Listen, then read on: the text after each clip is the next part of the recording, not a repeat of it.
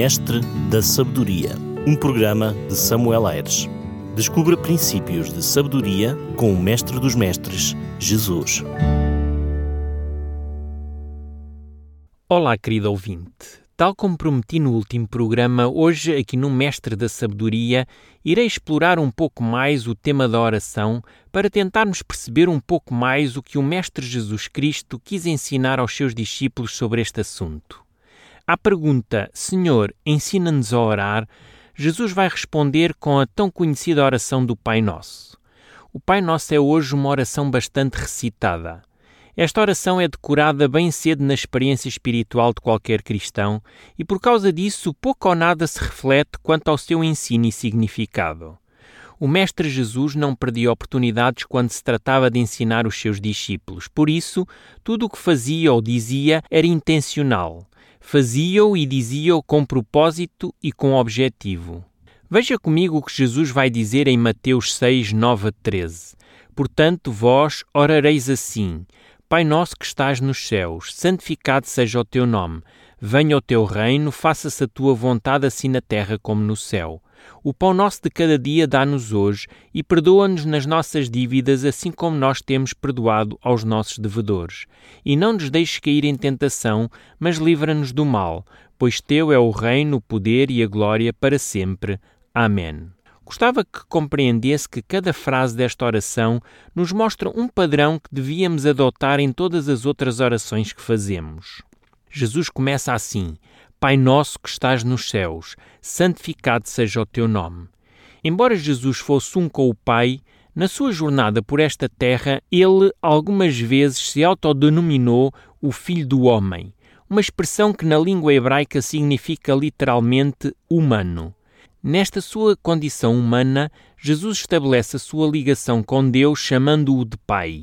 A primeira vez que isto acontece foi aos 12 anos, quando, procurado e achado por Maria e José, Jesus responde à sua mãe que estava ali no templo, na casa do seu pai. Diz o texto de Lucas que Maria e José não entenderam estas palavras de Jesus.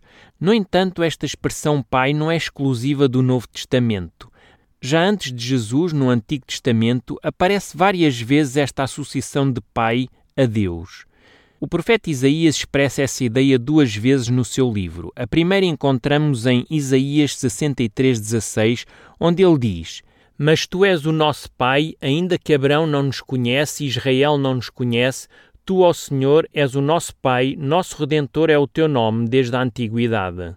E um pouco mais à frente, no capítulo 64, versículo 8, temos ainda assim: mas agora, ó Senhor, tu és o nosso Pai, nós somos o barro e tu o nosso oleiro, e todos nós obras das tuas mãos. Não sabemos se Jesus conhecia ou não estes textos de Isaías quando responde aos seus pais terrenos, mas uma coisa é certa: Jesus acaba por tornar esta expressão universal. Hoje, todos os cristãos podem dirigir-se a Deus como Pai, mesmo sabendo que os líderes religiosos no primeiro século o consideravam uma blasfémia. Nessa altura, muitos ficaram furiosos com Jesus quando ele se dirigiu a Deus como Abba. Abba quer dizer Pai. Como eu disse há pouco, Jesus universalizou esta expressão, mostrando não só a sua filiação ao Pai, como também a sua intimidade com Ele.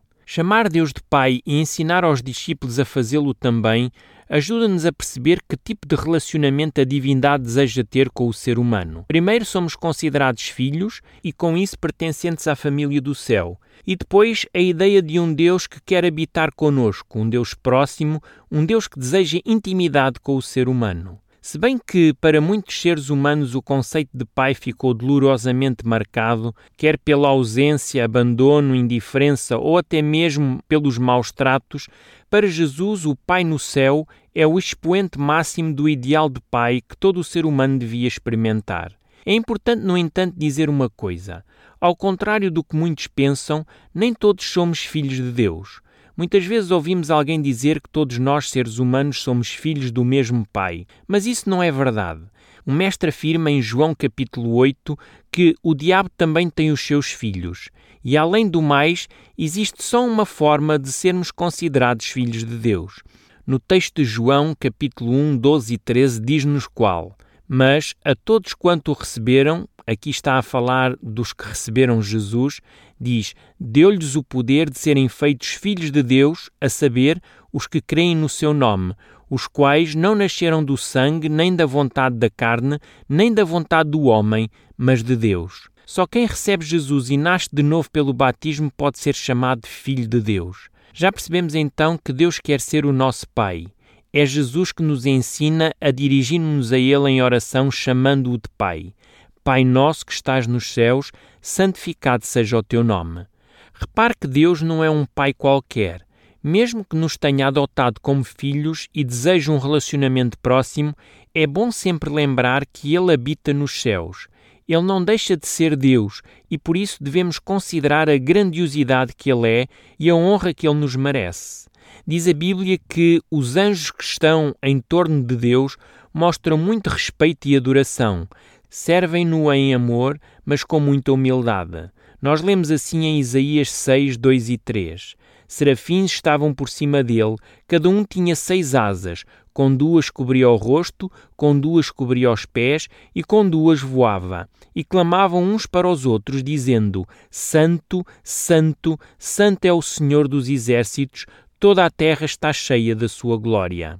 O Pai é um ser santo, o seu nome é santo e, como Jesus disse, deve ser santificado. Já alguma vez parou para pensar na importância de um nome? Gosta de ouvir o seu nome ser mal pronunciado por outra pessoa? Ou alguém se esqueceu do seu nome ou o seu nome foi mal escrito? O nome é a nossa identidade e tem o nosso valor individual. Valorizamos ter um bom nome, ou seja, uma reputação irrepreensível. De maneira semelhante, o nome de Deus fala da sua identidade, do seu caráter e das suas ações. Eu posso desrespeitar o nome de Deus quando o descrevo de forma errada. Desrespeito o nome de Deus quando distorço o seu caráter santo, quando atribuo a Deus ações que não se adequam ou se harmonizam com a sua pessoa. Se quisermos resumir, podemos dizer que quando manchamos a reputação de Deus, não estamos a santificar o seu nome. Santificar o seu nome é viver de acordo com aquilo que ele é. Este assunto é tão sério que Deus fez questão que o terceiro mandamento da lei moral declarasse isso mesmo. Nós lemos assim em Êxodo 20, versículo 7. Não tomarás o nome do Senhor teu Deus em vão, porque o Senhor não terá por inocente o que tomar o seu nome em vão. O Mestre Jesus, ao ensinar sobre a oração aos seus discípulos, mostrou que, em primeiro lugar, os nossos pensamentos deviam estar no Pai. Em resumo, posso dizer que todas as nossas orações deviam começar com um louvor a Deus. Louvar por aquilo que Ele fez na nossa vida, também por aquilo que Ele faz e por aquilo que Ele continuará a fazer. Devemos louvar ao Pai por aquilo que Ele é e também por aquilo que Ele não é. Experimente começar as suas orações bem dizendo a Deus: Garanto-lhe que no início, por não estarmos habituados, talvez meio minuto pareça longo demais.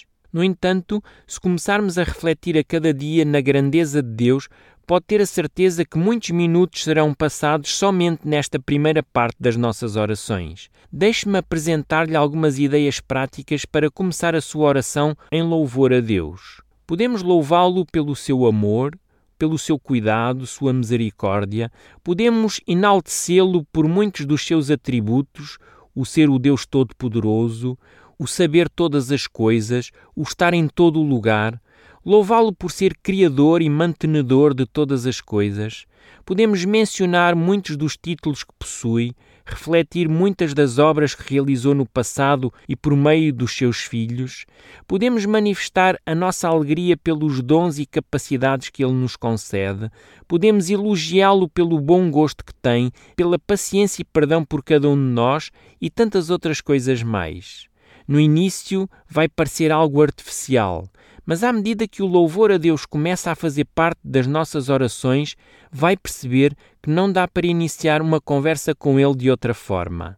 Prezado e estimado ouvinte, prezada e estimado ouvinte, sabe que um dia o diabo disse a Eva que se ela comesse do fruto da árvore proibida, ela seria como Deus. Esta foi a maior mentira que Satanás disse ao homem. Nunca seremos Deus nós seremos sempre criaturas e Deus será sempre Deus. Deixe-me ainda dizer uma coisa. Não sei se estou a falar para alguém que não é crente, mas sejamos crentes ou não, Um dia todos nós nos iremos ajoelhar perante o Deus do universo. O apóstolo Paulo escreve isso.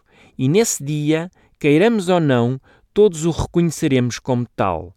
Paulo cita o livro de Isaías e diz, em Romanos capítulo 14, versículo 11, como está escrito, por minha vida, diz o Senhor, diante de mim se dobrará todo o joelho e toda a língua dará louvores a Deus. Prezado e prezado ouvinte, tem Deus sido um pai para si?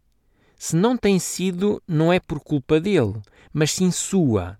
Já lhe entregou a sua vida? É Jesus o seu Salvador? Por que continuar a fugir de Deus? Por que continuar agarrado ou agarrada ao que lhe faz sofrer? Hoje Deus quer lhe mostrar o amor de um verdadeiro pai. Hoje Deus quer se relacionar consigo. Que resposta é que lhe vai dar? Infelizmente estamos quase no fim deste mestre da sabedoria. Repare que hoje só analisamos a primeira frase da oração do Pai Nosso e percebemos que ela tem tanto para nos ensinar. Para a próxima semana prometo explorar o melhor que puder a segunda frase desta oração modelo.